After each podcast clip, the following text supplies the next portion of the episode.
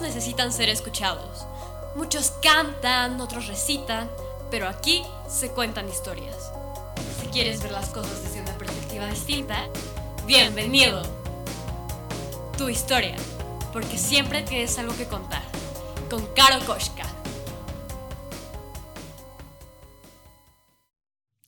Muy buenas tardes a todos, bienvenidos a tu historia, porque siempre tienes algo que contar. Eh, bueno, eh, les quiero contar, vaya la redundancia, que estoy muy feliz de estar de vuelta. Ya pasaron las vacaciones de invierno, ya es un nuevo semestre totalmente distinto. Y bueno, aquí estamos. Es la segunda semana, espero que la primera semana no se los haya comido. Y en caso de los de prepa, creo que ya hasta están en parciales, entonces mucha suerte. Eh, el programa va a cambiar de horario. Antes era los martes y ahora va a ser los lunes de 4 y media a 5 y media de la tarde. Así que para que estén atentos y no busquen el programa los martes. Mm, y bueno, creo que para empezar hoy con las historias, vamos a empezar hablando de un tipo de historia muy particular que son los mitos. Todos conocemos lo que es un mito. Un relato fantástico, se podría definir como eso. Pero en realidad los mitos van más allá.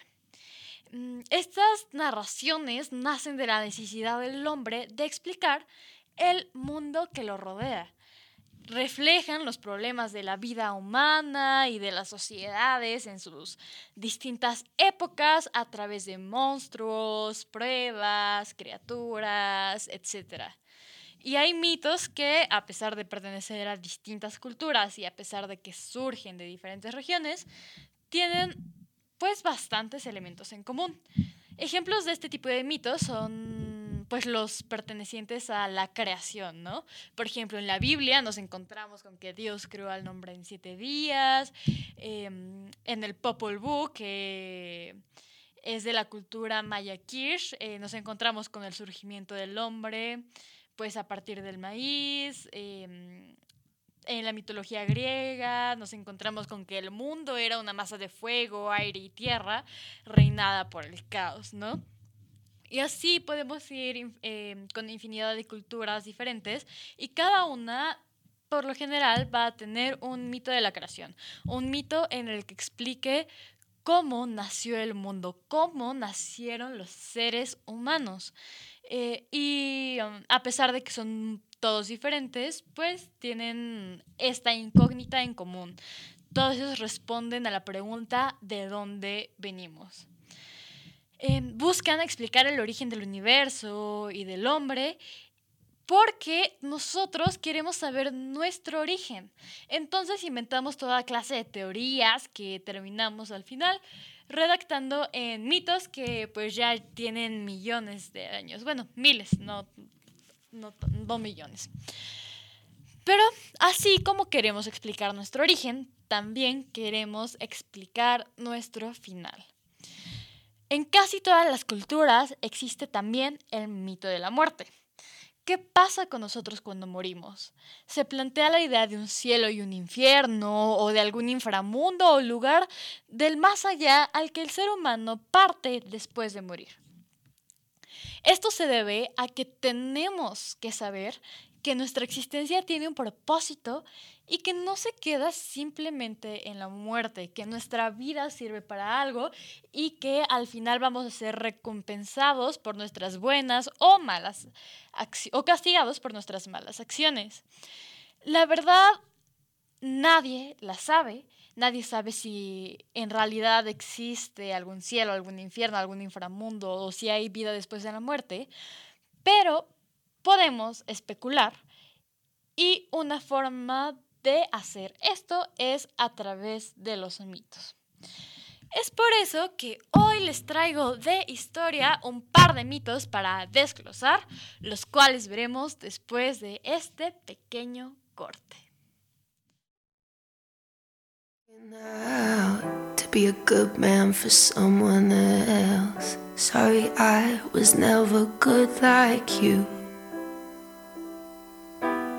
Stood on my chest and kept me down. Hated hearing my name on the lips of a crowd. Did my best to exist just for you. Bet you rue the day you kissed a rider in the dark. Bet you rue the day you kissed a rider in the dark. Now she's gonna play and sing and lock you in heart. Bet you the day you kissed a rider in the dark. I am my mother's child. I love you till my breathing stops.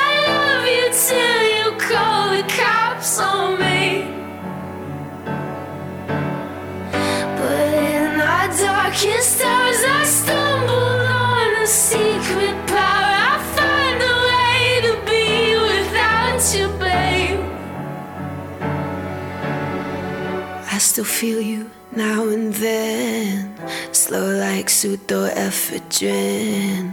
When you see me, will you say I've changed? I ride the subway, read the signs. I let the seasons change my mind. I love it here since I start needing you. Bet you rue the day you kissed a rider in the dark. Bet you rue the day you kissed a rider in the dark. Now she's gonna play and sing and lock you in her heart. Bet you rue the day you kissed a rider in the dark. Child. I love you till my breathing stops. I love you till you call the cops on me. But in our darkest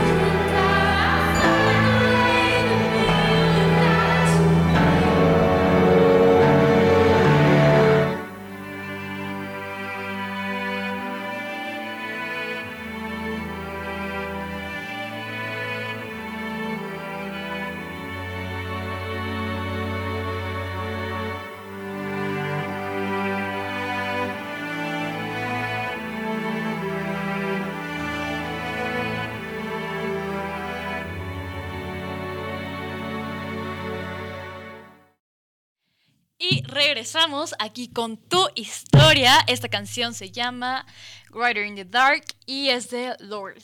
Y pertenece, creo, que al álbum de Melodrama. Pero bueno, eh, regresamos ahorita con toda esta parte de los mitos. Y pues vamos a empezar contando el mito de Prometeo. ¿Quién era Prometeo? Bueno, él era un titán gran defensor de los seres humanos. Poco después de que la humanidad empezó a habitar la Tierra, mm, pues no contaba con muchas habilidades que le permitiera sobrevivir y pues las personitas vagaban sobre el mundo, pues casi casi como si fueran fantasmas. Mm, Prometeo eh, los empezó a observar y se apiadó de ellos, así que les otorgó varios regalos. Les enseñó a observar a los otros y a utilizarlos a su favor. Les enseñó a contar, a escribir, a sembrar, etcétera, etcétera, etcétera, etcétera. Les enseñó todas estas pequeñas cositas que necesitaban para construirse como una sociedad. Entonces Prometeo tomó un gran interés en ellos y pues los ayudaba eh, en todo lo que hacían básicamente y les enseñaba varias cosas. Un día, poco después de que Zeus hubiera derrotado a su padre Cronos, mm, los dioses se reunieron en una asamblea para ver cómo serían distribuidos los bienes del mundo y también para decidir cómo serían o cuáles serían los derechos de los hombres. Prometeo se presentó a la asamblea y sacrificó un gran toro, el cual despedazó y dividió en dos montones. Así que le dijo a Zeus que él podría decidir la parte que deseara de esos dos montones y que la otra parte se las darían a los seres humanos, para que fuera pues algo justo, ¿no? Sin embargo, Prometeo era muy, muy listo, por lo que después de despedazar a este toro, hizo dos montones con su carne, y en el primero puso la carne y las entrañas, con abundante grasa, atado todo en la piel del animal.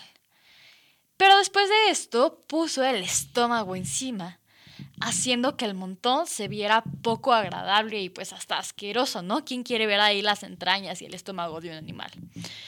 Y del otro lado, o sea, más bien en el otro montón, colocó los huesos de esta criatura, envueltos hábilmente en el cebo de este toro. Y pues este montón era más voluminoso y más atractivo para la vista, a pesar de que por dentro solo contuviera pues los huesos. Entonces, cuando puso estas dos divisiones frente a Zeus, em, este gran dios se dejó caer por el engaño, se dejó llevar por las apariencias y eligió, por supuesto, el montón más atractivo. Digo, ¿quién no lo elegiría? Cuando vio lo que había lo que había dentro, descubrió que Prometeo lo había engañado y que había sido un fraude total. Así que se sintió traicionado. Zeus se llenó de furia y le negó a los mortales el último regalo que necesitaban para poder alcanzar la plena civilización, que es precisamente el fuego. Pero Prometeo, con su astucia y siendo gran defensor de estos seres, agarró un tallo, se acercó al sol puso el tallo cerca de él para crear una antorcha y fue así como robó el fuego y se lo entregó a los hombres. Entonces así los hombres pudieron seguir creciendo como civilización y de seguir desarrollándose y evolucionando. Zeus, al enterarse de este acto, al enterarse de que Prometeo se había robado el fuego, se llenó de furia, de mucha, mucha furia, y decidió castigar a Prometeo. Eh, lo envió a unas colinas inhóspitas, lo ató a unas cadenas y ahí un águila devoraría sus entrañas por el resto de los tiempos. Claro que después de muchísimos años alguien fue a rescatarlo, pero esa ya es otra historia que probablemente veremos otro día. Entonces, este fue pues la base del mito de Prometeo y vamos a platicar un poco acerca de él, pero antes vamos a escuchar una maravillosa canción que se llama Safety in Numbers de We Were Promised Jetpacks.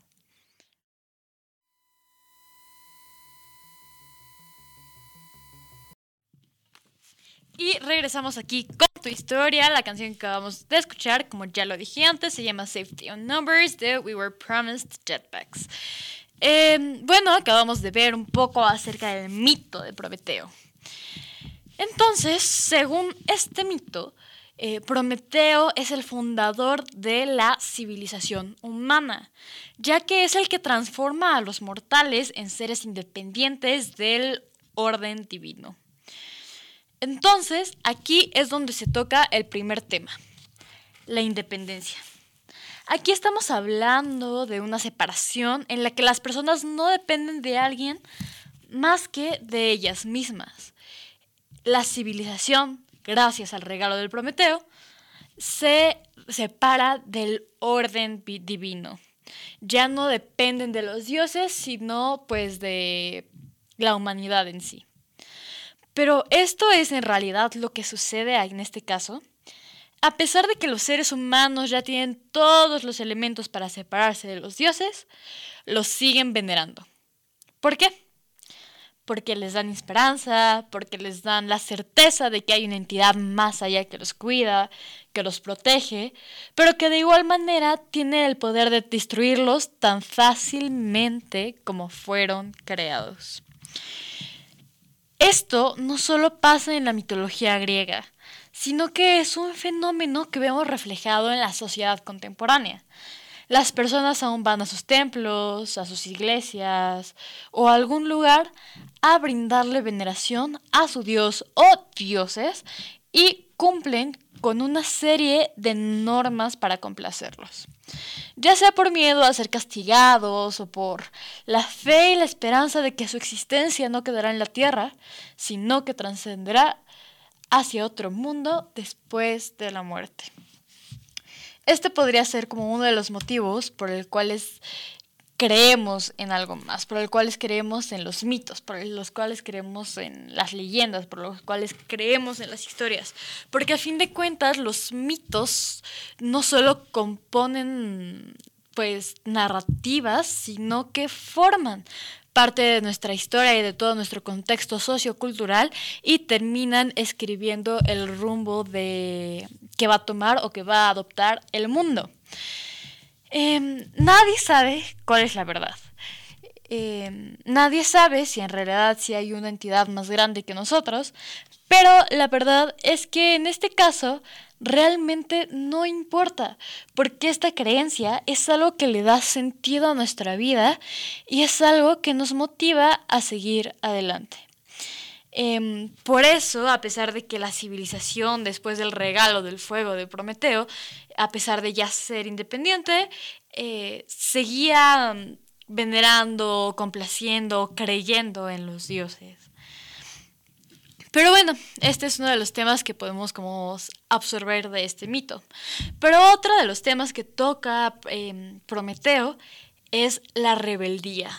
Em, la, la rebeldía ante el orden despótico. Y a pesar de que Prometeo está cometiendo un acto heroico, es algo que las personas probablemente no repetirían o imitarían acerca de él. ¿Por qué? Porque Prometeo fue castigado por sus actos, lo cual supone que toda acción en contra de la normatividad tiene una consecuencia. Y esto plasma en el, en el inconsciente colectivo que si no queremos recibir algún castigo, entonces no debemos, no debemos de desafiar o romper con las doctrinas. Em, esto quiere decir que hacer un progreso implica un sacrificio nos recuerda que no somos invencibles y que al final del día somos seres frágiles. Y que gracias a nuestra fragilidad y gracias a nuestra mortalidad debemos seguir eh, cumpliendo todas estas normas de conducta, todos estos estándares, todas estas reglas, eh, obedecer a un ser superior, obedecer a las personas que están arriba de nosotros. Entonces, mm, inconscientemente, los mitos también son historias, pues, para poner moralejas, pero sin ponerlos tan explícitas como una fábula, sino para que nos plasmen inconscientemente qué es lo que debemos o no debemos de hacer eh, y cuáles van a ser las consecuencias en caso de desafiar alguna norma.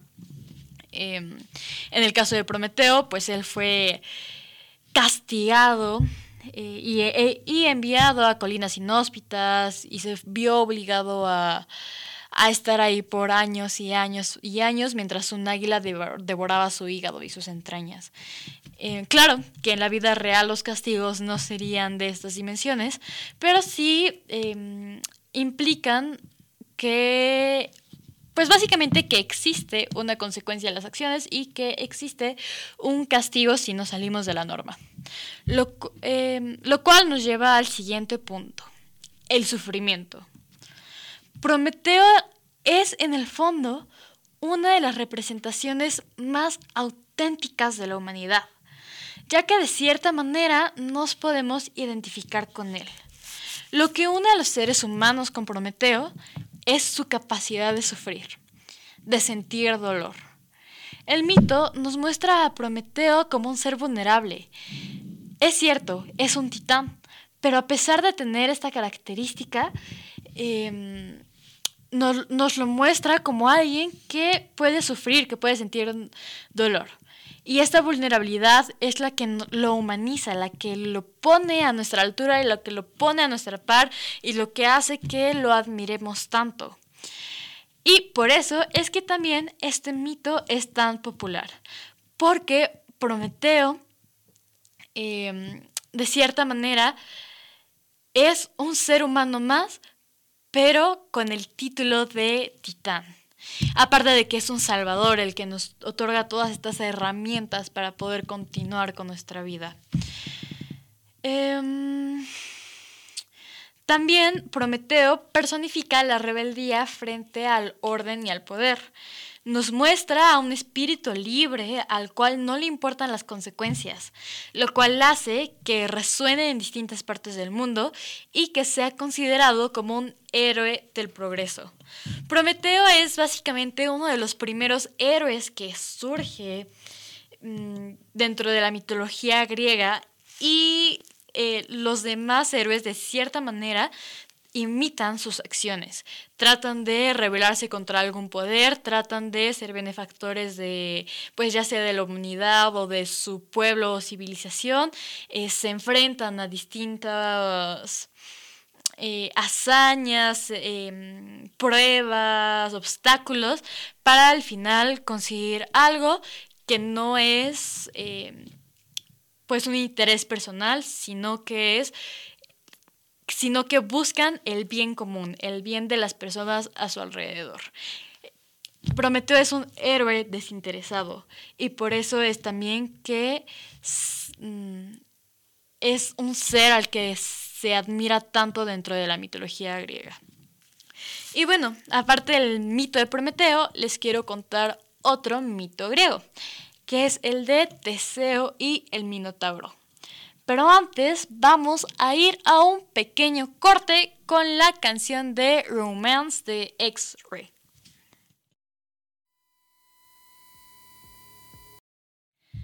Regresamos con tu historia y pues ahora sí vamos a hablar un poquito acerca del mito de Teseo y el Minotauro. Em, o el Minotauro de Creta, como muchos lo conocen también. Para entrar un poco en contexto, Em, vamos a hablar del origen de esta criatura. Un día Minos le, Minos le pidió ayuda a Poseidón para poder convertirse en el rey de Creta. Entonces, este gran dios le otorgó un toro blanco de belleza asombrosa para que Minos lo sacrificara a cambio de hacerlo rey. Sin embargo, cuando este dios le entregó el toro a, Minos, él quedó tan, pero tan impresionado por la belleza de este animal que no se atrevió a sacrificarlo. Así que lo ocultó entre su rebaño y sacrificó a otro toro en su lugar. Cuando Poseidón se enteró de que Minos había hecho esto, se enojó tanto que decidió castigarlo, haciendo que su esposa quedara altamente atraída por este toro. Y de esta atracción quedó embarazada y cuando su hijo nació tenía cuerpo de humano, pero cabeza de toro, criatura que ahora conocemos como Minotauro. Al inicio el Minotauro podía ser controlado, sin embargo, conforme crecía, creaba más y más destrucciones y se alimentaba únicamente de carne humana, causando así destrozos en la ciudad de Creta. Por este motivo, em, Minos decidió que tenían que encerrar a esta criatura. Así que le pidió a Dédalo que construyera un laberinto del cual las personas nada más pudieran entrar, pero no salir. Mm, este fue el origen del Minotauro. eh, y de cómo fue construido el laberinto. Entonces, ahora sí vamos a ir eh, con Teseo. Teseo era el hijo de Geo, rey de Atenas, y, em, y también era hijo de Etra. Y Ageo había matado a un hijo de Minos, el rey de Creta, como ya lo habíamos dicho antes. Motivo por el cual Minos decidió invadir a Atenas en venganza y poco tiempo después de esta invasión, la ciudad se vio envuelta en poco tiempo en hambre y enfermedades. Para que todas estas tragedias pudieran cesar, Egeo tuvo que hacer un trato con Minos. Cada año, la ciudad de Atenas tendría que entregar a 14 jóvenes de las familias más nobles de la ciudad como tributo, los cuales serían entregados al Minotauro como comida, em, pues para que éste pudiera saciar su hambre. Un día, Teseo se cansó de todos estos abusos y de las muertes de todos los tributos, así que pidió a su padre Egeo ser parte de la ofrenda para poder adentrarse al laberinto y vencer al Minotauro. Después de varias horas de disputa, su padre accedió con la única condición de que en caso de ser vencedor, cambiara del barco en el cual regresarían el del cual regresaría su hijo, las velas negras, que significaban luto, por velas blancas, para saber que estaba bien y que no había muerto en manos del Minotauro. Cuando Teseo regresó a Creta, bueno, más bien cuando Teseo llegó a la isla de Creta, conoció a las hijas del rey Minos, Ariadna y Freda. Y Ariadna, cuando conoció a Teseo, se enamoró profundamente de él y al enterarse del motivo por el cual este gran nombre estaba en la ciudad, decidió ayudarlo, porque sabía que a pesar de que lograra matar al Minotauro, salir del laberinto era una tarea imposible y moriría de hambre.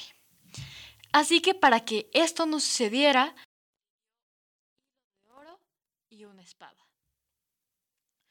Cuando era hora de que Teseo entrara al laberinto, ató el hilo de oro a la entrada y luego, al llegar hacia el lugar en donde estaba el Minotauro, se enfrentó a la bestia y la venció. Después rescató a todas las personas que lo acompañaban y, guiado por el hilo, salió del laberinto. Cuando salió, emprendió su viaje de regreso a su ciudad natal y se llevó a Ariadna con él. Sin embargo, pararon en otra isla y Teseo abandonó a Ariadna en ese lugar. Cuando ya estaba a punto de llegar a su isla de origen, olvidó cambiar las velas negras por blancas y su padre, al ver esto, pensó que su hijo había perecido y fue tan grande su dolor que se tiró al mar. Y al mar al que se tiró fue nombrado el mar Egeo. Eh, bueno, es, de esto se trata un poco el mito de Teseo y el Minotauro de Creta. Y vamos a platicar un poquito acerca de este mito después de escuchar esta maravillosa canción llamada Ocean Deep de Palace. Y regresamos con tu historia. Y bueno, e, este mito, eh, aparte de explicar claramente el surgimiento del mar Egeo, trata otros puntos empezando por la ambición de Minos. Eh, Minos quería ser rey, entonces le pide ayuda a Poseidón y Poseidón le da la solución perfecta para que pues pueda alcanzar el trono. Sin embargo, era tanta la ambición de Minos em, que acepta su solución y aparte no está dispuesto hacer el sacrificio que Poseidón le pide. Em, entonces, esto representa como toda la vanidad de Minos, toda la ambición que tiene, el egoísmo, porque él sabía que lo que estaba haciendo no era correcto y de todas formas lo hizo. Y pues, nuevamente, recibe un castigo por este acto. Entonces se retoma otra vez el concepto de que si hacemos algo que no cumple con la norma, o en este caso con la moral, seremos castigados por un ente superior. Em, y Teseo, que es el héroe que aparece posteriormente en la historia, representa un ideal. El combatir al Minotauro para dejar de sacrificar personas. Entonces, esta es como su meta, su objetivo, y de esta manera se convierte en la esperanza de su pueblo. Entonces, Teseo no solamente representa un ideal, sino también representa la esperanza que las personas tienen. Y en Teseo también se ven reflejadas las características que se exigen de una persona, que se exigen de un individuo perfecto. La valentía, el desinterés, el heroísmo. Em, Teseo representa todo aquello que aspiramos ser, pero que realmente no nos atrevemos a ser. Em, e, esto es más o menos lo que representa el personaje de Teseo. Luego, yendo a la parte del el Minotauro, el Minotauro nace de la ambición de Minos y es de cierta manera también los deseos ocultos. Es aquello que consume y que devora a los hombres, en una manera tanto metafórica como literal. Em, es algo que no nos atrevemos a sacar, son todos estos deseos. Y el laberinto es la forma en que reprimimos todos estos deseos ocultos. es la forma en que se oculta detrás de, em, de una barrera, en la es la forma que, que hacemos para que los demás no lo vean. Entonces Teseo, cuando mata al Minotauro, acaba con toda la culpa que el Minotauro encerrado representa y de cierta manera también del concepto de lo no moral. Em, después tenemos la parte de su viaje de regreso. Teseo, cuando regresa, eh, regresa con Ariadna, la hija del rey, que se enamoró profundamente de él al verlo.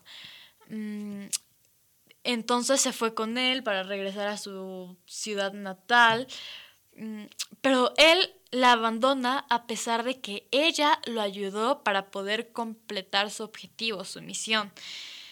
Esto también representa cómo muchas veces las mujeres viven eh, por un hombre y también son traicionadas por un hombre.